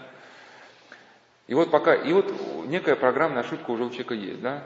И с переходом на каждый новый уровень, там, там, плюс 5 лет, да, вот это амплитуда у ошибки чуть больше. Смотрим, у него уже какие-то проблемы на работе, там проблемы с коллегами, там первый контракт потерял, второй потерял, там, там эта половина фирмы развалилась, да, потом еще 5 лет, амплитуда еще больше, там, там, отношения с детьми разорвались, там, жена начала изменять, да, и эта амплитуда все больше и больше, человек пьет уже, и мы смотрим в конце, да, вот миллионы знаков, состояние хаоса, человек один, без коллег, там, без партнеров, без фирмы, без семьи, без детей, там жена ушла, да, вот, сидит, пьет. Вот. Опять же, да, вот некая аналогия к тому, что вот правильность расчетов изначальных. Нам просто христианам легче, у нас правильные расчеты, у нас книга расчетов есть, как бы, да, у нас как бы, сборник кодов этих правильных есть, Евангелия. Ну, например, как космический корабль входит в атмосферу. Малейшая ошибка в расчетах, там, изменение траектории на какие-то доли градуса, к чему приведет? Он сгорит просто в атмосфере. Ну, трение, трение его, да, при большой скорости, когда он трется об, об этой частичке, да, и, или, например, был такой случай, это был реальный случай, что, э, которым, кстати, проявился очень большой героизм человека, что еще в советские годы, когда был неудачный запуск, запуск э, нашей ракеты, э, наша страна скатапультировалась, и просто изменение его траектории на какой-то градус привело к тому, что он катапультировался куда-то вообще в какие-то горы туда. Ну, просто скорость была большая, и траектория изменилась, и он упал в горы. Не туда, куда вообще ну, нужно было бы. Выход понятен, что если ничего не понятно, начинай делать то, что тебе хотя бы понятно. Ну, то есть, вот, вот что с мужем, вот, вот в офисе, да, грызня между коллегами, там, куча работы, вот постоянно завалы, непонятно, что с ним делать, и там, да, и, и, и с мужем это, который, значит, все одно и то же.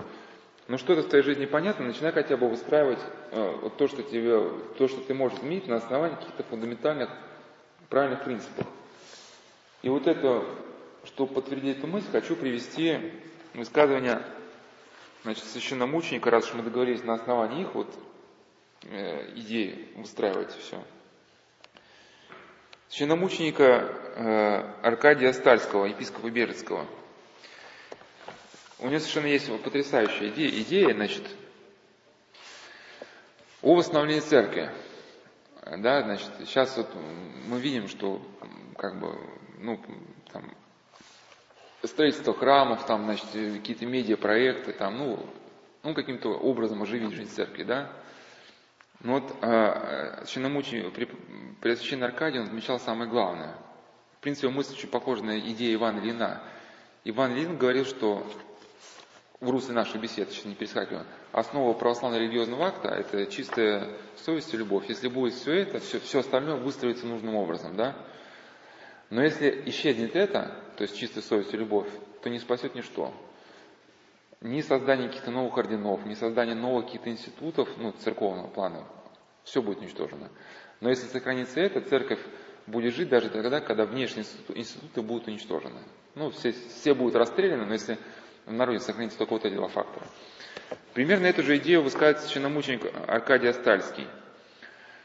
А, значит, когда он был арестован в 1937 году, перед расстрелом, и понятно, что почему его расстреляли-то, потому что он как бы, он реально понимал, что нужно делать, чтобы вот церковь выстояла.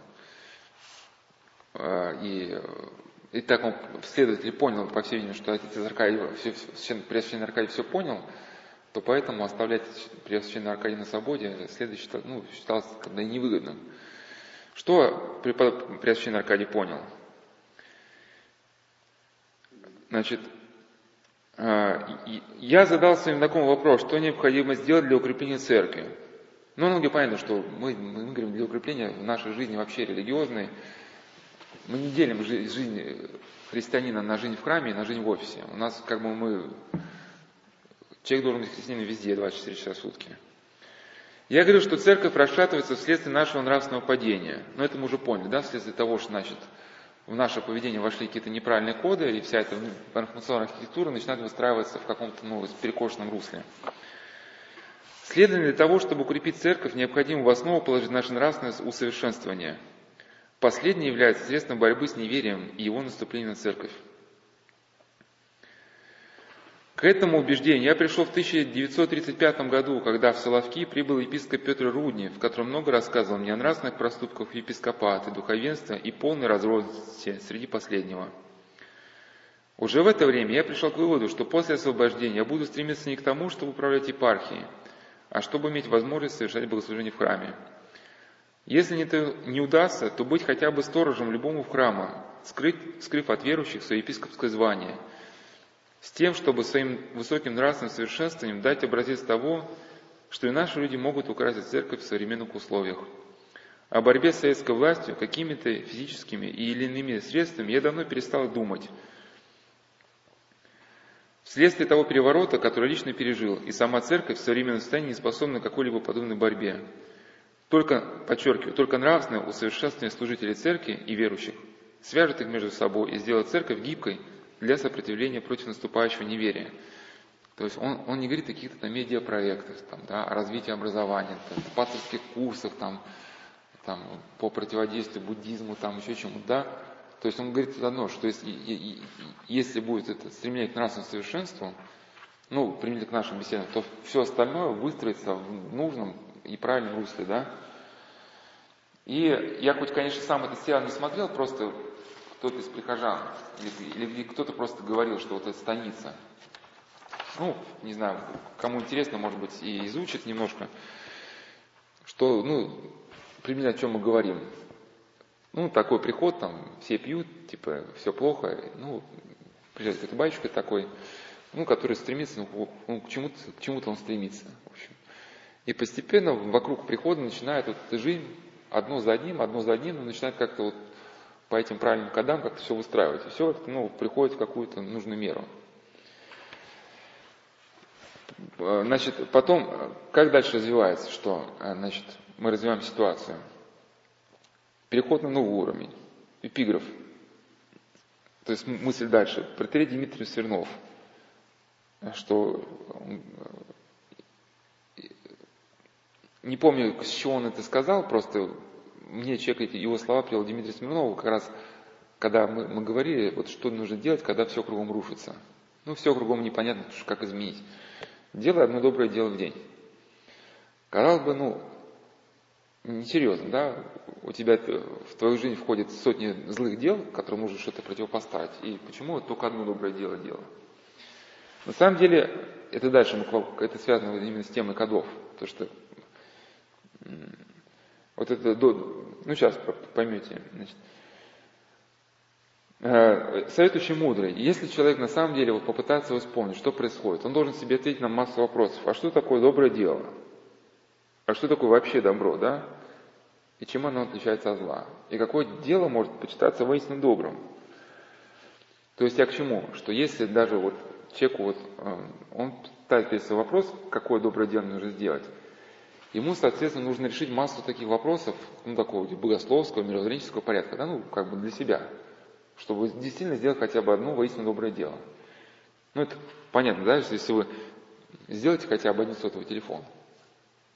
Но чтобы вам сделать один сотовый телефон, вам что нужно, да, там, там, не знаю, вот эту технологию продумать, там, да, этих, э, значит, там, микросхем, там научиться камеры собирать, да, то есть вам нужно всю технологию продумать от и до, чтобы хотя бы один экземпляр сделать. Вот так же доброе дело, как вот сделать один сотовый телефон хотя бы. Я к чему, что отвечая на эти вопросы, он вникает в понятия, какие-то в связи между понятиями, и он, соответственно, вникает это вообще во, все, во весь механизм в целом. Следующий как бы пункт по поводу доброго дела, что а, как я соотношу с добрым делом? Вот это следующее, кандидатская и докторская диссертация. Что доброе дело это как бы по аналогии как кандидатская. Чем отличается кандидатская от докторская? Что кандидатская, э, человек разбирает частный вопрос, а докторский, докторская это все явление в целом. Э, по поводу кандидатской, например, вот человек, э, у него кандидатская, ну какие-то он там изучает электромагнитные какие-то там, опять же, я уж не астрофизик, но какие-то электромагнитные снимки Солнца, да, что-то там описывает. Казалось бы, тема узкая, но пока он вопрос этот изучает, он одновременно касается и всех прочих тем, связанных с Солнцем, да, там геология Солнца, кинематика. Просто есть а, много других тем, но они же между собой как-то связаны. Авторы какие-то, да, значит, те авторы, которые писали о снимках, они одновременно тут же что-то описывали там, и про кинематику, про геологию, единицы измерения какие-то, да, значит, похожие. То есть пока человек э, вроде бы изучал свой узкий отрезок кандидатского, одновременно сделал уже очень большой задел на то, чтобы написать докторскую. Понятная идея? То есть изучил связи между явлениями. И вот так в науке один э, человек значит, говорил, что в науку не важно, с какой стороны входить. Входи с какого угодно, лишь бы внимательно и по совести. То есть ты начал изучать один сектор вот какой-то, ну, науки, связанные с твоим делом, да, там, сопротивляемость металлов, например, или еще что-то, да, и пока ты этот вопрос изучал, ты там изучил, какие металлы бывают, там, тра-та-та-та-та, но изучил одновременно, может, станки, на которых металлы обрабатывают, есть какие-то станки, которые там испытывают металл на разрыв, еще что-нибудь, да. И когда ты возьмешь следующую тему, там, например, станки, то эту тему на, на 15% или на 20% ты уже знаешь. Возьмешь следующую тему, третью, ты уже там на 30% ее знаешь. А какая-нибудь там тема десятая, которую ты возьмешь, ты уже от, только этот учебник откроешь, ты, в принципе, уже ну, давно об этом слышал. Как это связано применить к реальной жизни? Вот у вас на работе, вот ты говоришь, сковородка начальница. Вот все в офисе непонятно. Куча проблем, да, значит. А? Не...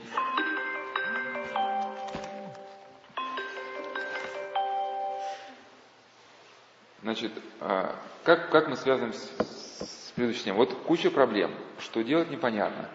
Но понятно на данный момент, что вот ненависть к начальнице. Вот перед вами кандидатская, ну, кандидатская работа, значит.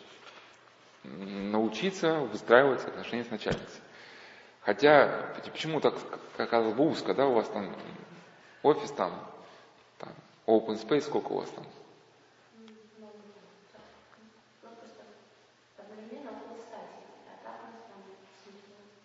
700, да? А, все на клиентах. Ну. А, а, ты, ты была, когда я некую аналогию про One Space приводила, значит, с концентрационным лагерем, да?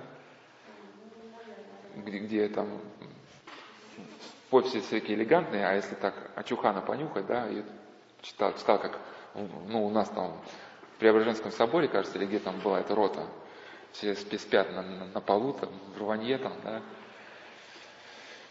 в общем, у вас, да, ну, получается 100 человек персонала и плюс еще 600 человек, да, почему только начальница? Ну, просто когда ты будешь изучать вот этот вопрос, как помириться с начальницей, ты изучишь вообще, что такое вообще, что такое человеческая природа, что такое страсть, и что ты, ты, тебе станет понятно взаимодействие, э, принципы взаимодействия с двумя людьми, насколько легко человеку обидеться, что вот ты поймешь, что появится некий опыт, что когда попросишь прощения, обида уходит.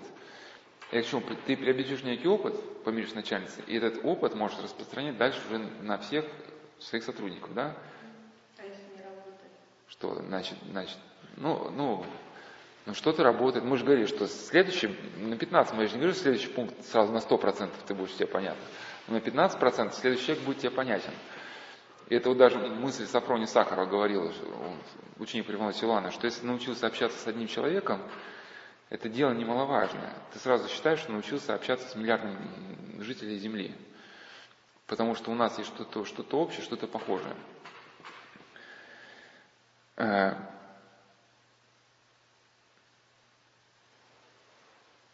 То есть, э, если научился ладить своим начальником, значит, научилась ладить и со всеми. Может быть, с мужем научишься ладить. Ну, уже как бы что-то начнет в жизни сдвигаться.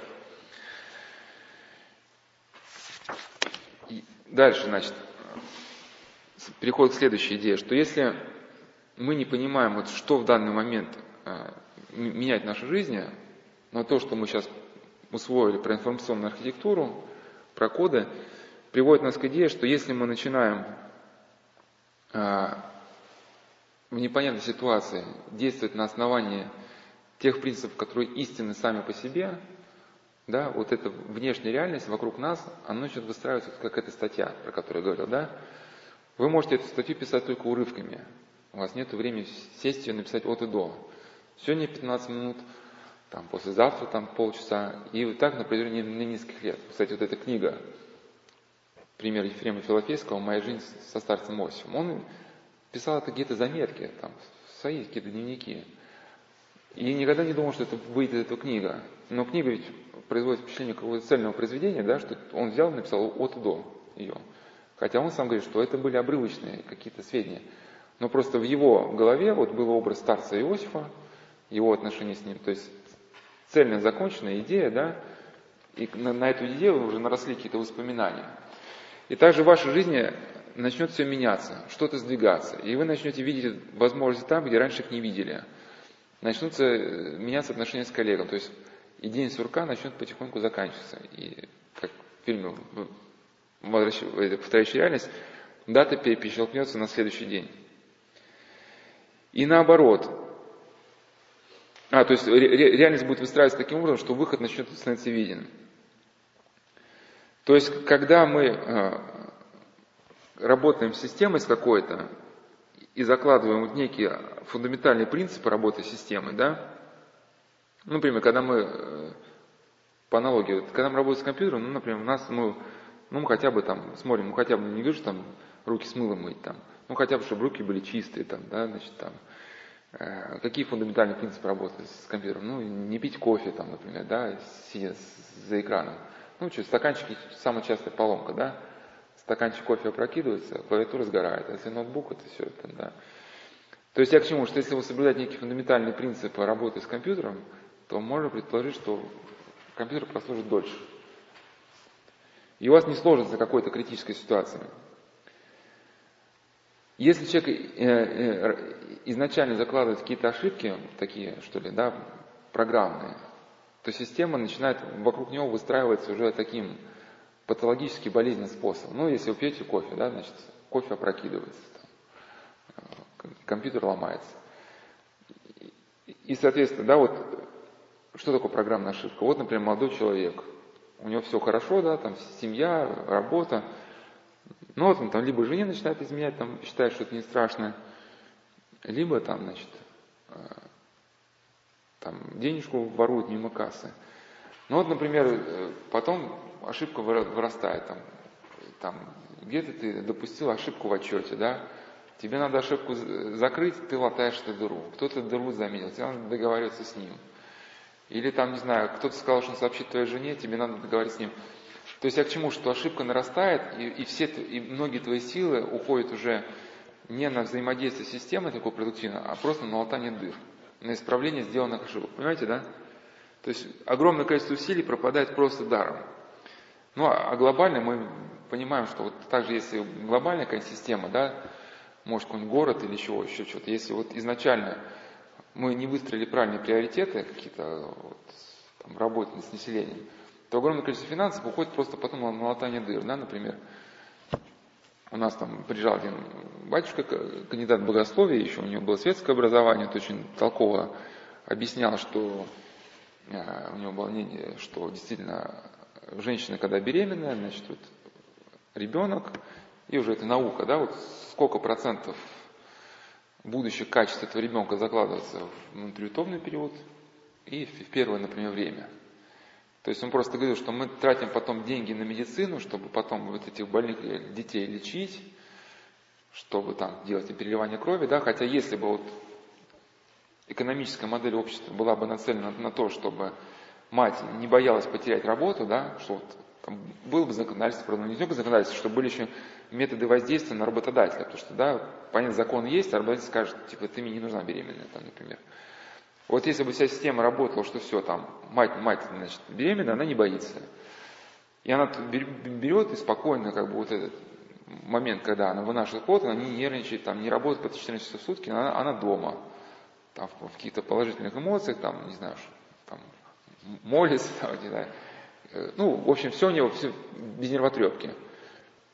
И какой-то период она вот, да, с ребенком.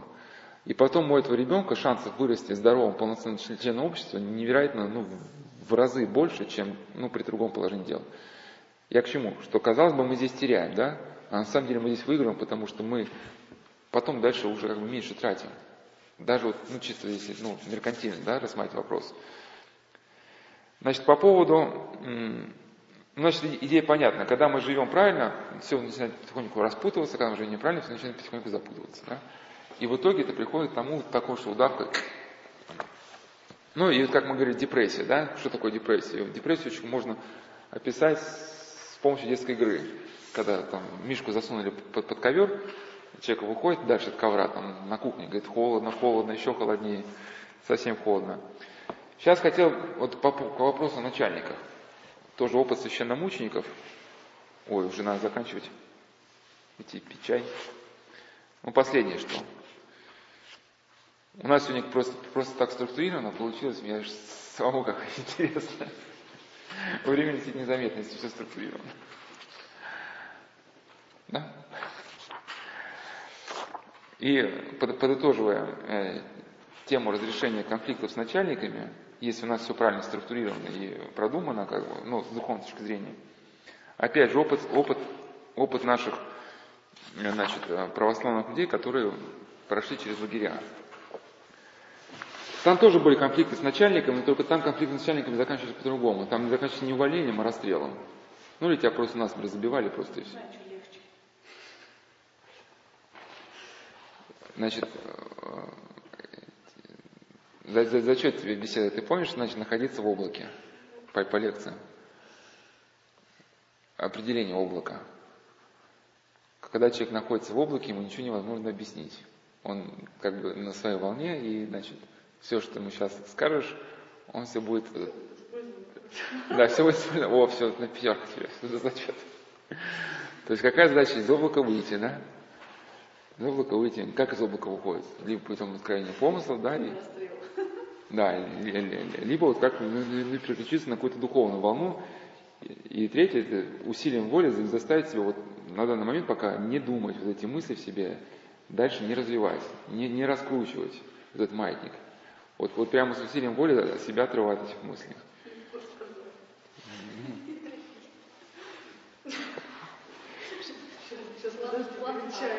Ну, значит, значит, вот из воспоминаний профессора Андреевского называется его вот это воспоминание православный еврей-исповедник. То есть э, речь шла об одном иудее Александре Яковлевиче, который э, его было некое такое, да, ну, что ли, он был ошеломлен, когда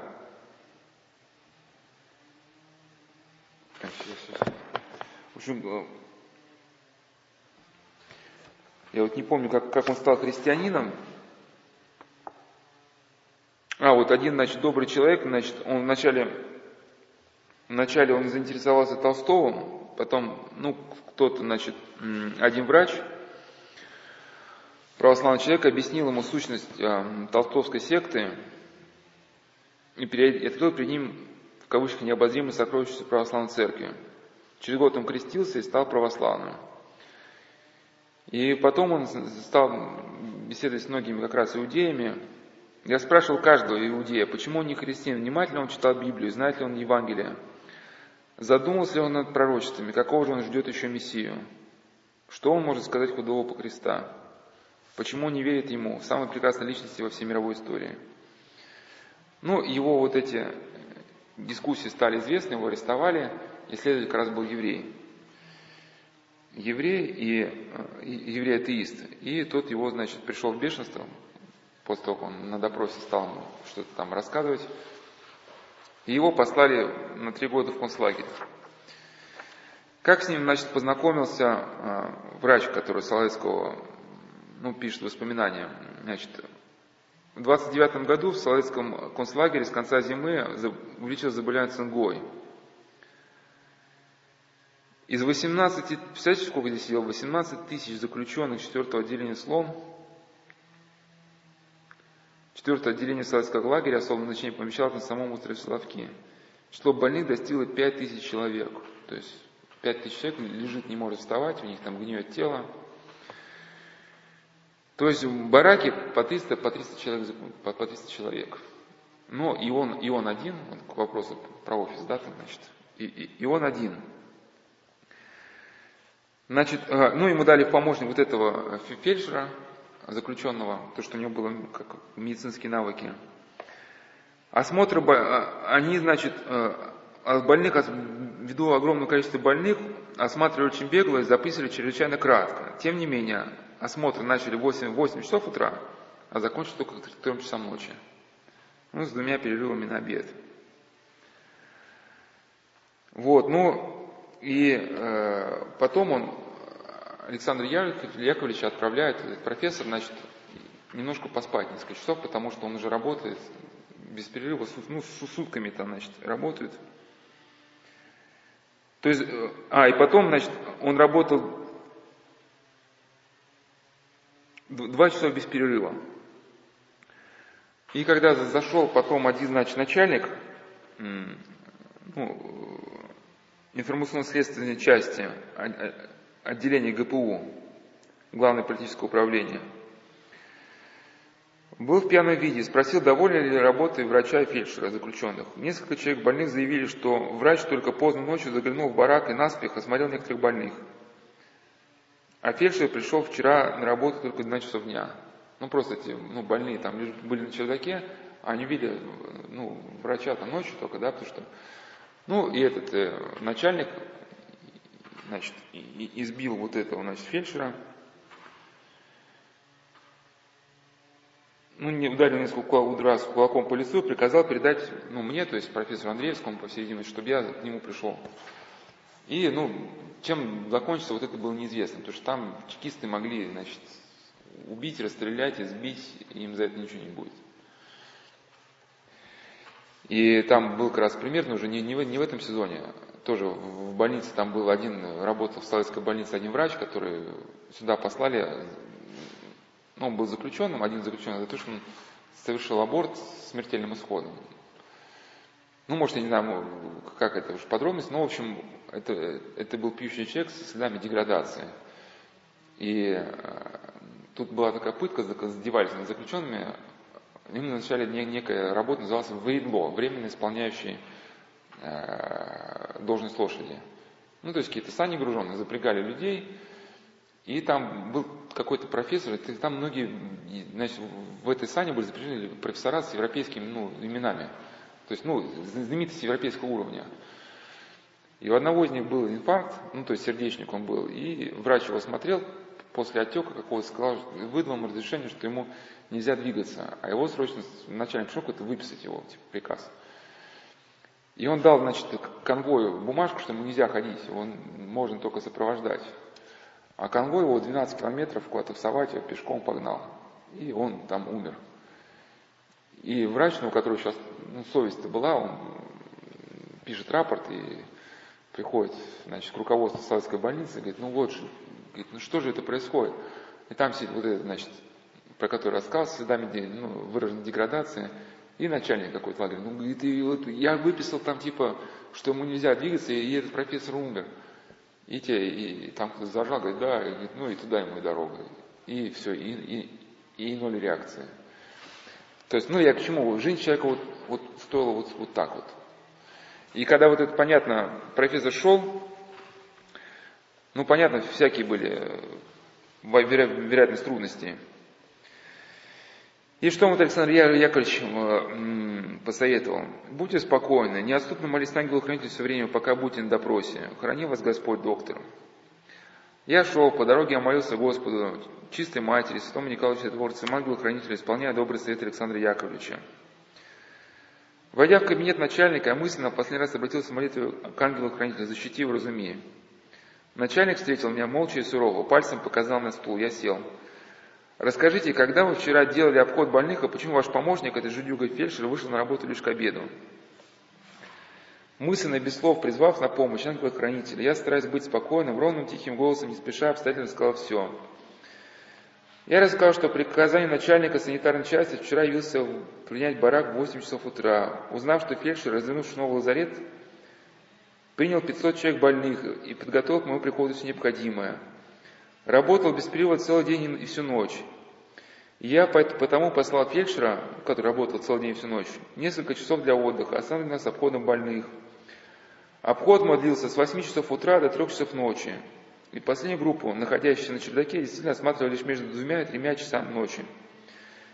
Фельдшер же после беспрерывной круглосуточной работы, поспав 3-4 часа, снова явился на работу в 12 часов дня и работает снова беспрерывно уже вторые сутки до сего момента. Что же не сволочи жаловались, перебил меня начальник. Выведите меня этих мерзавцев, я посажу их в карцер. Они не виноваты, сказал я, они ведь не знали условий работы. Они правду сказали вам, что фельдшер пришел к ним на чердак в 12 часов дня, а врач сделал обход у них в 2 часа ночи. Текс почесав затылок, Казинов сказал начальник, ну идите. Ну и чем история закончилась, хотя э, прибавилось еще заключенных, еще больных, но тем не менее что-то изменилось. А, значит, за что засветился начальник вообще? Э, там другой начальник с начальством, когда он вернулся, кричал на фельдшера за какие-то непорядки. Что за безобразие являться на работу так поздно? Закричал он на меня. Я все объяснил. Начальник с начальства ушел. За что он на вас рассердился? Спросил я Александра Яковлевича. За то, что здесь сильная вонь. Я объяснил ему, что 90% больных имеют гниющие язвы. Тогда он начал молчать. То, то есть вот так дела обстояли. И, э, так, так, сейчас, секундочку. А, значит, и он попросил профессора Андреевича, значит, в качестве помощников младшего ординатора, и кроме того, значит, еще не менее двух фельдшеров. На следующий день моя просьба была удовлетворена. Еще через два дня прибыл новый этап заключенных, 30 человек, среди которых оказалось 4 фельдшера. Четыре фельдшера стали работать две смены по 12 часов в день, работать стало легче. Ну, то есть мы видим, что да, что-то изменилось у профессора Андреевского в его мировоззрении. И как минимум, как минимум состоялся благополучно собеседование с начальником, а то там на Соловках вообще не церемонились, там могли просто взять, закопать, там, не знаю, расстрелять. И изменились в скором времени условия работы.